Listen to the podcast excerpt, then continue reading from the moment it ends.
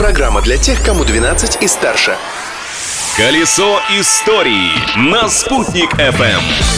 Всем большой солнечный привет! Сегодня 28 марта. Приглашаю вас в путешествие в прошлое этой даты. Надевайте медицинские маски. Шучу. Прогулка виртуальная. Можно без респираторов.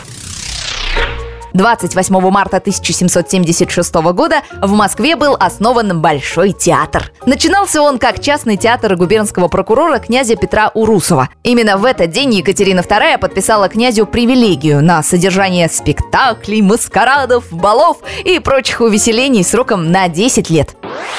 Помните здание Большого театра в Москве с тройкой на фасаде? Так вот, первый театр там и стоял, но после того, как он сгорел при пожаре, пришлось построить то самое новое монументальное здание. Открылось оно в 1856 году и радует москвичей и гостей города и по сей день. Личность дня.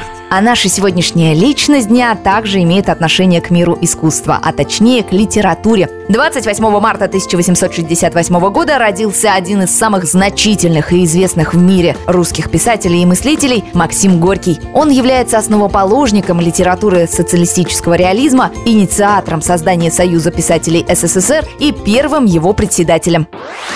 Но не все, наверное, знают, что Максим Горький в своем романе «Эпопея. Жизнь Клима Самгина» упоминал Башкирию и Уфу. Он восторженно восклицал. Там, на Белой, места такой красоты. Ахнешь!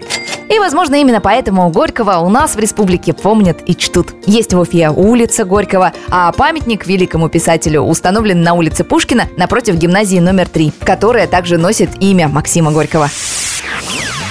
А еще в этот день в США была запатентована первая стиральная машина. В память об этом предлагаю прямо сейчас что-нибудь постирать. Но помните, что вирусы и бактерии погибают при температуре от 60 градусов Цельсия. Как и одежда, которая имеет свойство садиться. На этом у меня все. До встречи завтра в то же время. Юлия Санбердина, Спутник ФМ. Колесо истории на «Спутник FM.